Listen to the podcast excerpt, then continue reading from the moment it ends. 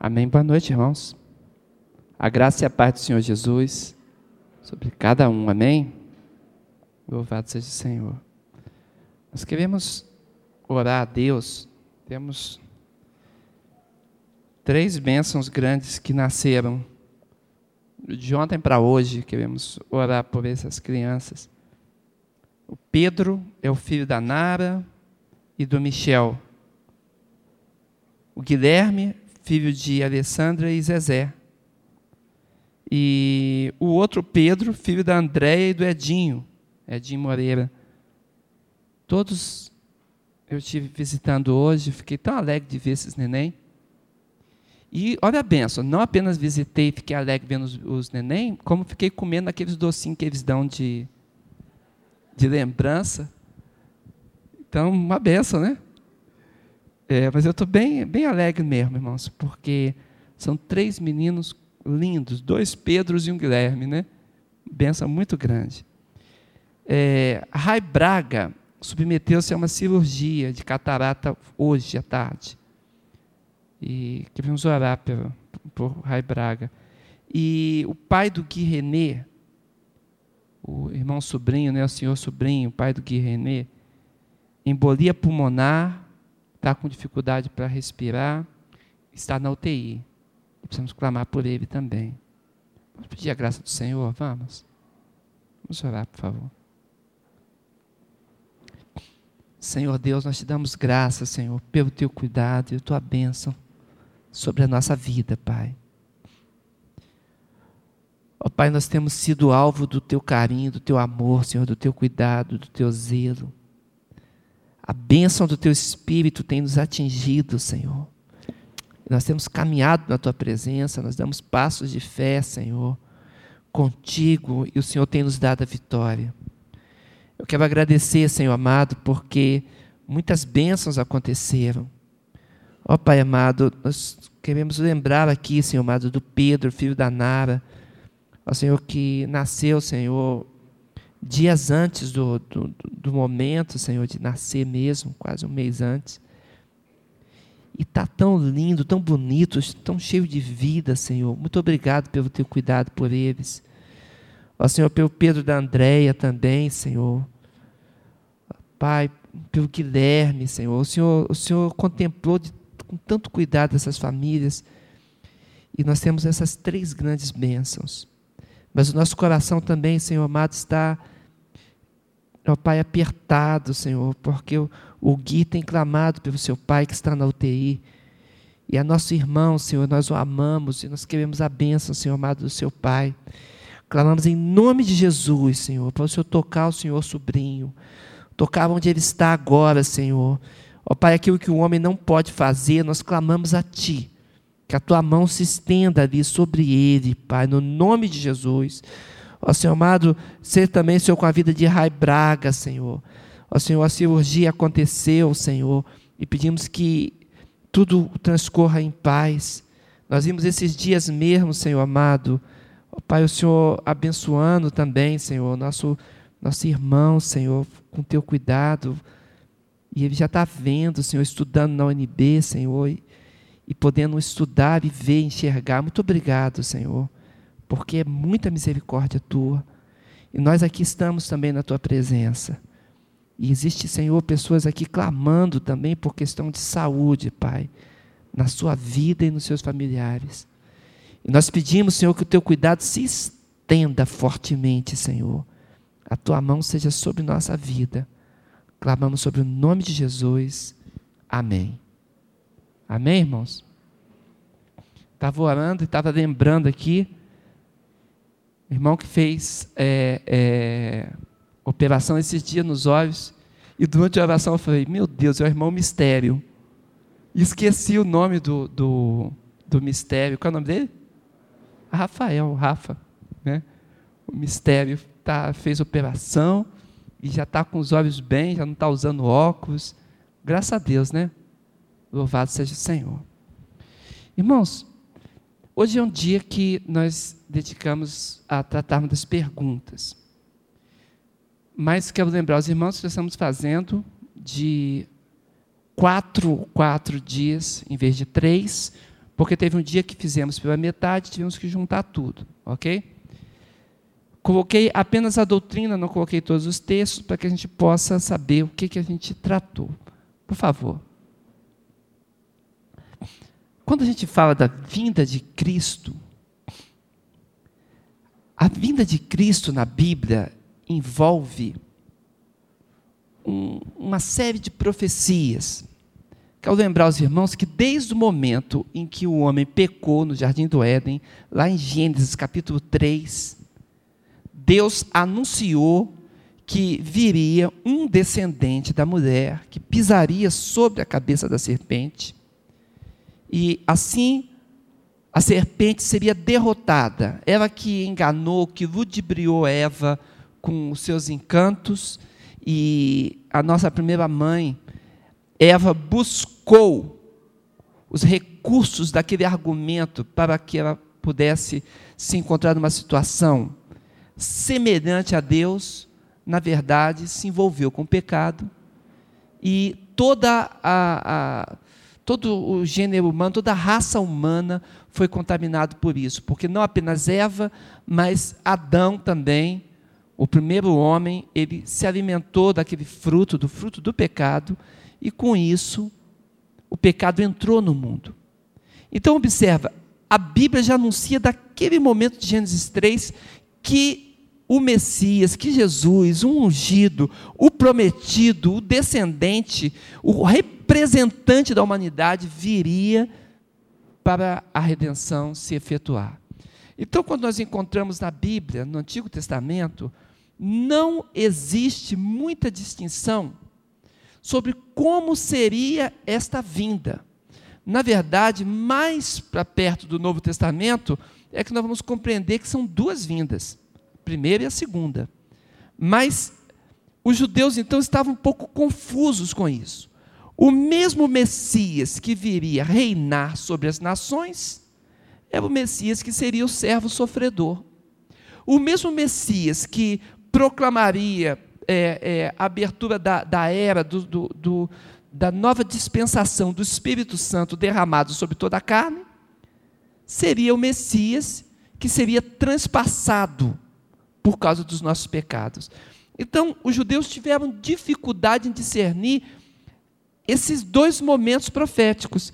E é por isso que, que a profecia ela contempla Cristo, e a mesma palavra Messias, de, de, de Mexiar, do, do, do hebraico, é traduzido para o grego como Christos. Né? Então, é a mesma palavra, Messias e Cristo, só que uma é hebraica e a outra é grega. Então, o Messias ou Cristo ele é profetizado no Antigo Testamento de forma geral, a vinda dele.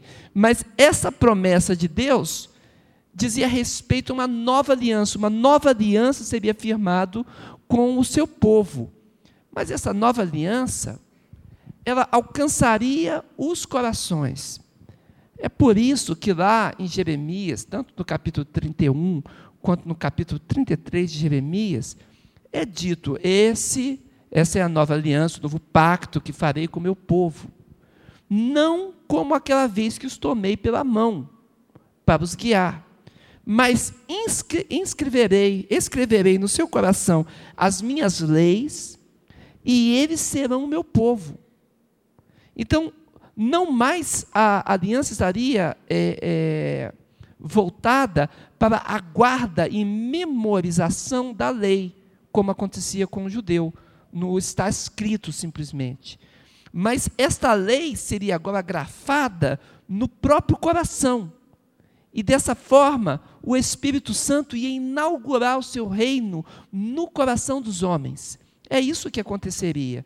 E é nesse contexto muito forte que a Bíblia diz que a letra mata, mas o Espírito faz o quê? Vivifica. Então é necessário o Espírito Santo para transformar a lei em vida e dar sentido. Quem procura apenas seguir a lei, e hoje, não sei o que aconteceu com algumas posições teológicas, mas está na moda hoje as pessoas dizerem que a salvação é pela obediência da lei. Isso é um erro teológico muito grande. Dizer que a salvação é pela obediência da lei é voltar para o Antigo Testamento, é não contemplar a graça. Na verdade, nós obedecemos a, a Deus permitindo que toda a graça de Deus seja derramada no nosso coração. Então aí a lei faz sentido. E a gente não apenas obedece à lei, a gente vive ela. Compreende? E isso é bem diferente do que aquele peso que dizia assim: você é obrigado a fazer. A gente não conseguia fazer, então se perdia.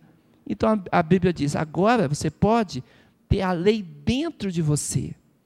Tudo isso é a inauguração desta época da vinda do Messias. E é isso que os judeus não conseguiam entender. Pode seguir. Bem, é, passa um pouquinho, um pouquinho à frente. Isso. Então, a Bíblia mostra, principalmente no Novo Testamento e nos finais dos profetas, que esta vinda do Messias era dividida em duas etapas. Primeiro, a, parte, a primeira parte da, da, da, da vinda, o primeiro momento, seria um momento de resgate, de redenção. Ou seja, Jesus entraria nos corações e ele traria salvação, porque o juízo que estava prometido estava acontecendo sobre a casa de Israel, porque aquela liderança religiosa muito apegado à lei, esqueceu do Espírito. Então, o que, que Deus proclama agora com a vinda de Jesus Cristo? Ele proclama que o próprio coração daquele que busca Deus estaria discernindo o que é do Senhor. É por isso que, quando alguém não quer que as pessoas saibam a respeito da, do, da, da extensão da graça de Cristo, do Evangelho, sobre todas as nações e universal, o grupo religioso afasta a pessoa da Bíblia. Porque a graça de Deus já está distribuída. E o Espírito Santo, por exemplo, eu estou aqui pregando. O Espírito Santo está dizendo no teu coração se está certo ou está errado. Nós temos o Espírito Santo que discerne a letra. É o Espírito que dá vida a ela. Então, quando a pessoa não quer que os outros saibam quando existe uma situação não de, de irmão, de fraternidade, uma situação de domínio, e as pessoas não são irmãos, elas são adeptos. É diferente. Numa seita, as pessoas se tornam adeptos da seita. Ou seja, recebem uma mensagem e se enquadram aquela mensagem. Então, não é fraternidade. Agora, no nosso caso, não. A leitura da Bíblia é feita, os textos são colocados, você estuda, vê, né? E o Espírito Santo vai guiando a toda a verdade. Amém, irmãos? É diferente? Muito diferente. Muito diferente. Então, Jesus Cristo veio fazer a obra de dentro para fora. Ele começa no coração, e, e, o coração então é transformado. A própria vida de Jesus, que foi derramada na cruz do Calvário, aquela vida vem para dentro de nós e vivifica o nosso ser. É assim que a gente diz o seguinte: que a salvação ela acaba tendo três momentos. Ela tem o momento da vivificação, que nós chamamos de novo nascimento, quando o Espírito de Deus entra de fato no coração. Então a pessoa nasce novamente. Ela tem um segundo momento, que é a santificação, não apenas o espírito vivificado, mas agora a própria alma da pessoa, esta alma vai dar lugar ao Espírito Santo para que as motivações do interior, motivações do coração, sejam agora santificadas. E isso é o dia a dia do crente. É o que chamamos de santificação progressiva. A cada dia vencendo a carne, a cada dia se identificando com o Senhor. Então, esse processo é a segunda etapa. Seria a salvação agora se estendendo a todo aspecto psíquico. E a psique, em grego, significa alma. Então, é o segundo momento. E o terceiro momento é quando o nosso próprio corpo será vivificado. Isso vai acontecer quando nós estivermos no céu com Cristo. E a Bíblia diz então que haverá ressurreição dos mortos. Então aí espírito, alma e corpo, psique, pneuma e soma. De uma vez completo estaremos para sempre com o Senhor. Isso que nós estamos falando é uma obra, então, que começa no coração. Mas, num segundo momento, nós temos a vinda de Jesus, porque para ele nos salvar, ele precisou morrer. A salvação, a redenção incluía que uma vida pagasse o preço de todas as vidas. Só quem poderia morrer por nós é o próprio Deus, porque para morrer pagando a dívida, precisava não ter pecado, e todos nós somos pecadores. É uma soberba, uma tolice, uma pessoa que pensa que não é pecador. Eu, há alguns anos atrás, eu conheci um senhor, até um militar, com uma patente bem expressiva, lá na Tijuca, no Rio de Janeiro. E eu disse para ele, mas todos nós somos pecadores. E ele parou um pouquinho. Ele falou, eu não. E eu achei tão engraçado, eu nunca tinha escutado alguém falar que não era pecador. Né? Falei, pensa aí um pouquinho, será que você não comete nenhum pecado? E ele pensou um pouco, pensou e falou assim: realmente eu já pequei.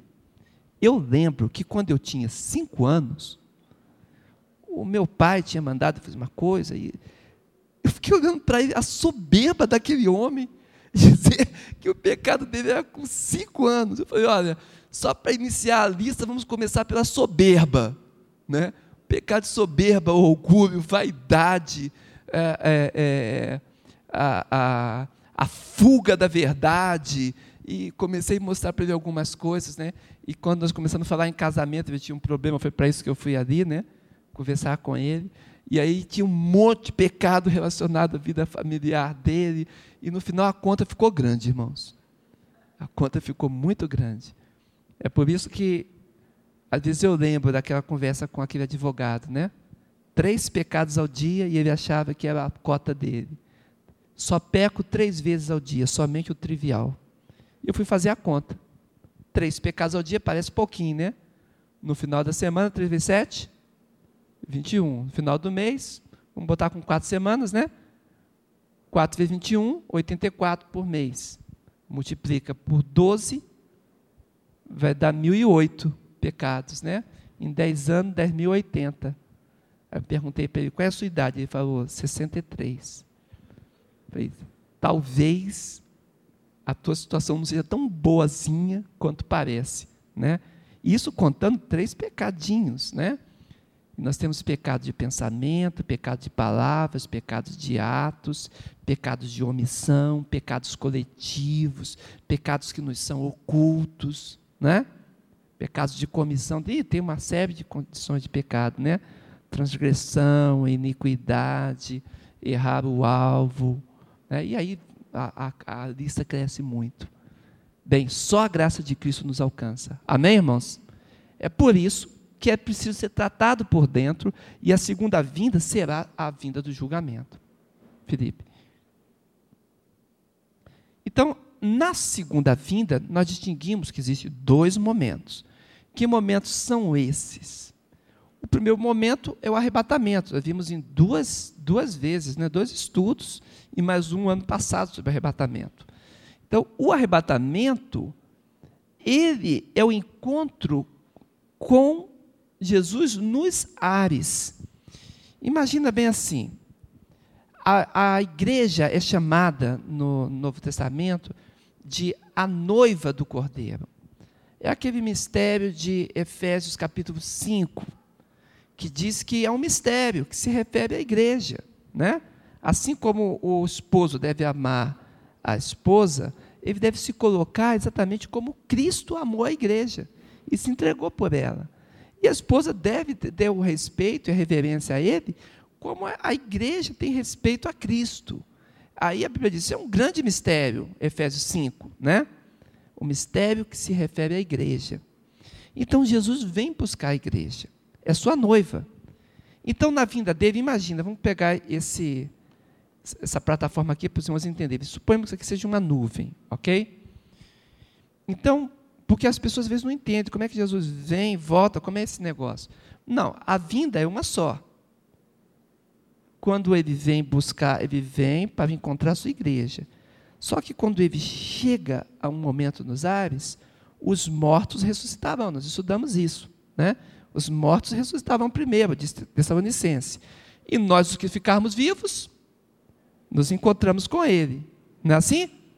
E aí ele dá os galardões da igreja. E ele continua o quê?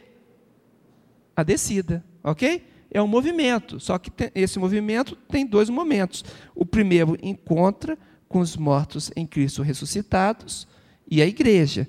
E ele continua para vir à terra. Só que nós vamos ver, vamos estudar mais um pouquinho, que esse momento em que tem essa paradinha, esse momento, vão passar três anos e meio. E nós vamos entender por quê. Ok? Bem, é, o primeiro momento nos ares e o segundo momento na terra, quando haverá então o julgamento. Né? A, a chegada dele nos ares ainda é invisível, mas quando ele continuar para julgar as nações, todo olho o verá. Felipe. O arrebatamento é uma experiência, cada um ilustra de um jeito. Né? Eu não sei por que, que as igrejas gostam de pensar que quando arrebatar, as roupas vão ficar aqui. Mas no filme Deixado para Trás, as pessoas iam arrebatar da roupa ficava passadinha e dobradinha. Né? E eu não sei qual é o anjo que passa e dobra. Entendeu? E não sei por que, que tem essa figura aí. Mas o fato é que o arrebatamento, a palavra arrebatar, significa arrancar com força. Né? E não importa qual é a ilustração. O fato é que haverá uma demonstração de poder e Jesus vai levar a igreja. Amém? Aí o Jorge tinha um videozinho, tem aí mesmo? Assistir o videozinho do Jorge num segundo. E a gente volta. Eu chamo de o vídeo do Jorge. Christ is coming back for his church. The Bible says in Matthew chapter 24 verse 42, Watch therefore, for you do not know the hour your Lord is coming. I want you to know, church, that Jesus Christ could come this month. Or he might come next week. Or he could even come...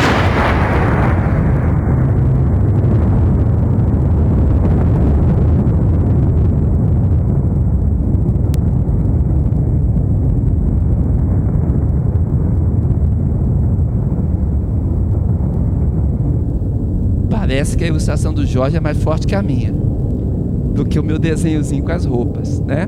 Porque assim como o relâmpago arrisca o céu do leste até o oeste, assim será a vinda do Filho do Homem.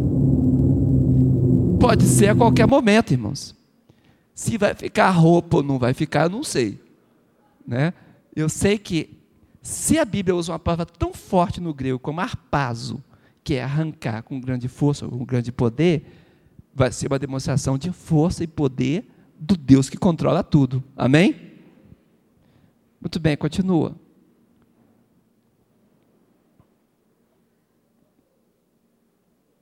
Obrigado. E vimos alguns sinais. Estudamos isso, né? O retorno dos judeus, Lucas 21, 24, e o derramar do Espírito Santo, de Joel 2, 28. Os judeus já voltaram para sua terra. Voltaram todos? Não, não voltaram todos. Talvez seja esse o motivo deles estarem tão apertados. Por que, que tem tanto conflito, né? Será que os conflitos e a perseguição aos judeus, o antissemitismo, vai forçar os judeus todos a voltarem para sua terra? Será que esse é o propósito? O fato é que a Bíblia diz que os judeus voltarão para sua terra. A nação já passou a existir desde 1948, né? E o derramar do Espírito já aconteceu e está acontecendo. Nós vimos alguns movimentos disso. Segue, por favor. Existem outros sinais?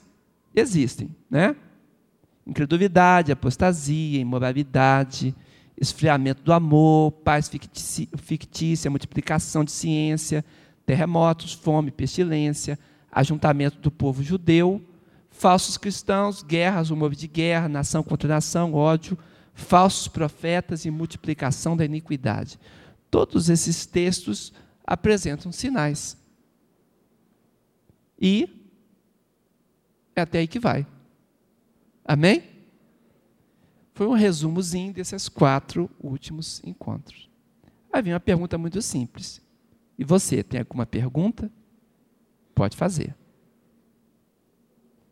Aliás, tem um microfone? Tem. Está passando um microfone lá? Ali, ó. Como assim?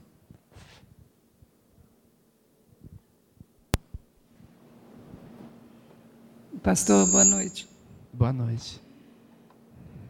É, essa explicação sobre o arrebatamento, eu tenho uma dúvida com relação assim. Você falou que nos ares vamos encontrar os mortos, primeiramente, depois os vivos. Isso. Com Jesus. E quando a gente fala assim que o nosso amado irmão morreu, como a nossa irmã Baldinha, ela já está diante de Deus. Como é que, como é, que é esse entendimento que eu, de novo, eu tenho essa dúvida? É... Essa é uma pergunta, depois eu tenho outra. Sim. Nós mostramos no estudo, não agora, mas foi mais atrás, a respeito do estado intermediário. A doutrina, irmãos, é a doutrina do estádio intermediário da alma. Por que, que a Bíblia traz essa, do, essa doutrina? Porque você tem ou o momento da vida aqui, ou o momento em que os mortos vão ressuscitar, no final, lá, na época do juízo, né? Muito bem. Entre o momento da vinda, quando Jesus vai vir julgar, e a nossa vida agora, tem gente que morreu. Então, essas pessoas que morrem no Senhor estão onde? Estão com o Senhor. Estão com o corpo? Não, porque a ressurreição do corpo não aconteceu ainda. Então, esse estado que ela está, está no céu com Cristo, com a sua alma, é chamado de estado intermediário. Está entre a vida e a ressurreição. O que, a Bíblia fala sobre isso? Por exemplo, quando a gente pega é, é, a parábola do, do, rico e do Lázaro, por exemplo, que eu não sei por que a gente chama de parábola, a Bíblia não diz que é parábola. Né? Pode ser um fato real, Jesus que contou. Né? E ele sabe todas as coisas. Todas as parábolas ele propõe uma parábola. Nessa ele não diz que propôs a parábola. E ele usa essa, essa explicação. Morreu o rico. Mas Lázaro também morreu. Aí a Bíblia diz que Lázaro foi para o paraíso. Palavra grega, paradeisos. Significa lugar de delícias. Está lá no paraíso. Junto com Abraão. Jesus conta que no inferno estava o rico, que não cuidava de Lázaro. Lázaro se alimentava, inclusive, das sobras do rico, mostrando impiedade no coração dele. Diz que aquele rico, ele falou assim: Pai Abraão, eu queria me refrescar porque eu estou em chamas. Se Lázaro pudesse pelo menos molhar a ponta do seu dedo, já me refrescaria dessa chama. E é explicado a ele que não existe essa possibilidade. Né? Quem está do lado de lá não pode passar para cá, nem de cá passar para lá. Ele fala, mas eu tenho cinco irmãos da terra. Qual é o destino deles? Será que não dá para mandar alguém dos mortos pregar para ele? E Abraão diz: olha, eles têm Moisés e os profetas, ou seja, a Bíblia que eles tinham antigamente, né? O Pentateuco e os livros proféticos. Devem ouvir. Então, esse estado mostrou Lázaro no estado de gozo, de bênção, e o rico no inferno. Quero só lembrar que a palavra inferno aí em grego é Geena, Geena, que representa esse, esse lugar terrível, né? Às vezes existe na Bíblia também a palavra no Novo Testamento, Hades. E no Antigo Testamento, Seol ou Sheol, que é o mesmo Hades. Hades poderia ser interpretado hoje como o além, o além-túmulo, lugar dos mortos.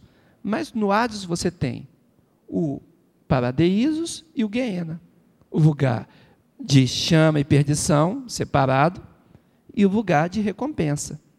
Então, onde estão os nossos irmãos que morreram? no estado intermediário, no paraíso. O paraíso é um lugar separado de Cristo? Não, porque Cristo disse ao ladrão na cruz: Hoje mesmo estarás comigo no paraíso. Então, está com o próprio Jesus Cristo, quem morre em Cristo está com, com Cristo. Né? Agora, a Bíblia fala que existe um descanso das obras, da fadiga, né? mas não é o estado final, por isso que a gente diz estado intermediário. O estado final é a ressurreição do corpo para reinar para sempre com o Senhor. Amém? Esta é a doutrina. Só mais uma curiosidade. Em Apocalipse 21, 10, fala da Nova Jerusalém. Não sei se está no momento oportuno, mas é, a minha curiosidade também é no sentido de que ela ah, fala que então o Espírito de Deus me dominou e o anjo me levou para uma montanha grande e muito alta. Ele me mostrou Jerusalém, a cidade santa que descia do céu e vinha de Deus. Uhum. Queria saber o seguinte: se essa cidade é, é, uma cidade celestial ou ela vai ser uma cidade terrena? Porque ela, uhum. a descrição é belíssima. Se ela é uma coisa do nosso mundo ou vai ser realmente uma coisa celestial? É, aqui nós ainda vamos estudar isso aqui com mais vagar, né? Mas o capítulo 21, o tema dele é o novo céu e nova terra. Então, no final do julgamento, né, nós vamos encontrar então a cidade celestial manifestada diante dos homens. Entende? Por isso que fala, ela desce do céu. É o reino de Cristo, para que as pessoas saibam que Jesus é rei e que ele é do céu. Então vai ficar muito claro diante de todos. Só que é um momento aí já de juízo, né? Porque eles vão ver o que eles perderam, né? A cidade descerá para que a glória de Deus seja conhecida, e aí vem o restante das coisas que vão acontecer, não é isso? É, não entrará nela coisa alguma que contamine e cometa abominação, e mentira, mas só os que estão escritos no livro da vida do Cordeiro. É o resultado. Amém? Nada.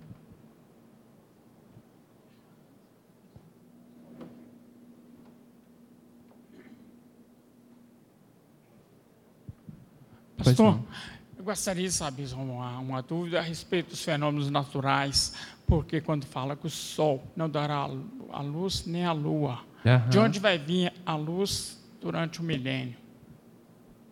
É, o, o próprio Senhor Jesus Cristo, que é o iluminador do milênio, né? Mas quando a Bíblia fala daqueles, da, da escuridão, diz apenas um terço, um terço da luz do sol, o sol vai envelhecer, né? Ele vai diminuir a, a sua luz. E as estrelas também. Nós sabemos, por causa da, da, lei da física, né, da lei da entropia, que é a terceira lei da termodinâmica, que existe um gasto de energia. E esse gasto está acontecendo. Nosso, nosso Sol já foi branco, né? E agora ele é amarelo, e ele vai escurecer, vai ficar vermelho. E, só que a Bíblia diz que nesse momento essas coisas vão acontecer. Então, haverá luz? Sim, haverá luz durante essa tribulação, e haverá luz nesse momento de julgamento parcial desses elementos. Mas a Bíblia diz também que o próprio Senhor iluminará a sua cidade santa. Então, o fulgor da glória de Jesus e dos seus santos é que iluminarão. Amém? Mais alguém? Felipe. Pastor, durante o reinado de Jesus, durante o milênio, a palavra diz que nós reinaremos com ele e ele regerá né, as nações com vara de ferro, diz assim a palavra de Deus. Só que até quando entrarmos no milênio, as coisas vão ser restauradas, como era antes da queda. Só que vamos reinar sobre quem? Né? Assim, de certa forma, os, alguns ímpios vão atravessar o período de juízo e ainda vão estar né, vivos e vamos reinar sobre estes? Sim. Estou adiantando, porque é o nosso estudo está um pouquinho à frente. Nós estamos no capítulo é, fomos até o 13, né? Fomos até o 13, vamos entrando no 16, porque nós vimos as trombetas, né? As trombetas tocando. Mas é uma pergunta muito boa. O que acontece é o seguinte: a Bíblia mostra que Jesus Cristo virá sobre a terra com a igreja arrebatada e os mortos ressuscitados. E ele vai reger as nações com cetro de ferro. Nós vamos ver isso, vamos estudar direitinho sobre milênio e vamos estudar esse final. E essa figura certo de ferro significa imposição, entende? Imposição. Inclusive na, na, naquela, naquela estátua de, de que o, o, rei Nabucodonosor viu das 70 semanas de Daniel, no final, o, o final da estátua, nós vamos estudar ela todinha, os pés né, eram de ferro, e, e tornozelo de ferro, e depois ferro misturado com barro, né? que deixaria ela frágil e aquele reino terminaria. E cada um dos metais é, representa um tipo de reino, não é isso? E o ferro representava justamente a imposição do Império Romano, né? que viria na marra reger aquelas nações. Então nós vamos ter Jesus Cristo vindo para reinar e mostrar agora a glória e aqueles que sofreram estarão no seu estado de, de, de reinar juntamente com ele. Aí, sobre quem? Sobre os ímpios, porque o julgamento final não aconteceu ainda, ok? O milênio é a antessala do julgamento final. E a Bíblia fala de é, pecadores amaldiçoados, estão nas profecias do Antigo Testamento, durante aquele momento.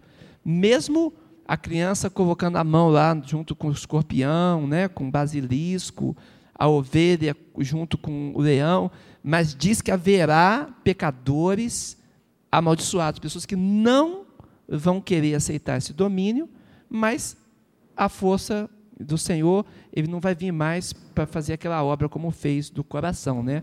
É para mostrar para eles como as coisas são. Bem, logo em seguida é o Armagedon. Estes vão se juntar contra o Cordeiro, né? A guerra final. Só que essa guerra final, ela não, não vai ser provavelmente uma guerra, porque o próprio Senhor Jesus vai fazer descer fogo do céu e esses exércitos amotinados, eles vão perecer. E então ele vai congregar todos os mortos que não morreram em Cristo, inclusive esses, e acontecerá o juízo final. Aí haverá o que depois? Novo céu e nova terra.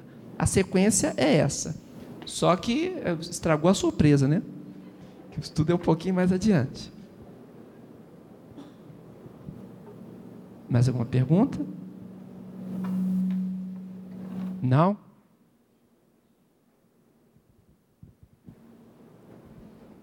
É, nos últimos dias nós temos visto, né, e assistido até às vezes ao vivo, quase, esses tremores de terra é, que estão sacudindo a China.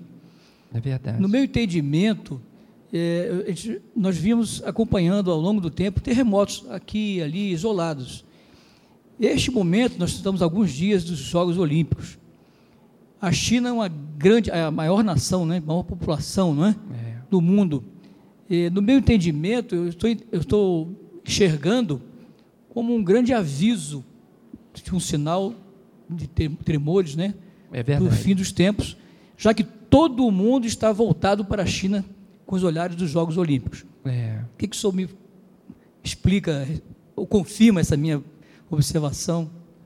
É, sempre houve terremoto no mundo, sempre houve guerra. Mas como sinal da vinda de Cristo é a intensificação disso. Aliás, quem gosta de estudar esse tema sabe que a quantidade de terremotos que acontecem durante o ano são, é extraordinário. Nunca houve tanto terremoto quanto está havendo agora e o, o tsunami bagunçou um pouco a, a, a, estrutura também geológica do globo como um todo. E agora parece que os, os efeitos em cadeia começaram a acontecer. Né? Fora isso, é, é, as doenças estão, as pestes estão se multiplicando, doenças novas surgindo, e os, os rumores de guerra. E as guerras né, estão chegando a uma proporção de que alguma coisa precisa ser feita. Então, nesse mundo, nesse, nesse pavor, o que, que é isso? É um sinal realmente muito claro do final desses tempos. Né? Final dos tempos que eu falo não é o final do mundo, é o final desta época em que a igreja está pregando o evangelho a todas as nações. Plenitude dos gentios, que nós estudamos. Mas é, a cada vez mais que se aproxima, que se está se avizinhando isso, nós encontramos maior quantidade de sinais. Né? E é nisso mesmo, é onde todos podem ver. Acho que a China está um bom exemplo aí. Né? E a gente vai ter mais surpresas ainda, pelo que temos visto, mais surpresa, inclusive em Israel. Mais surpresas. Amém?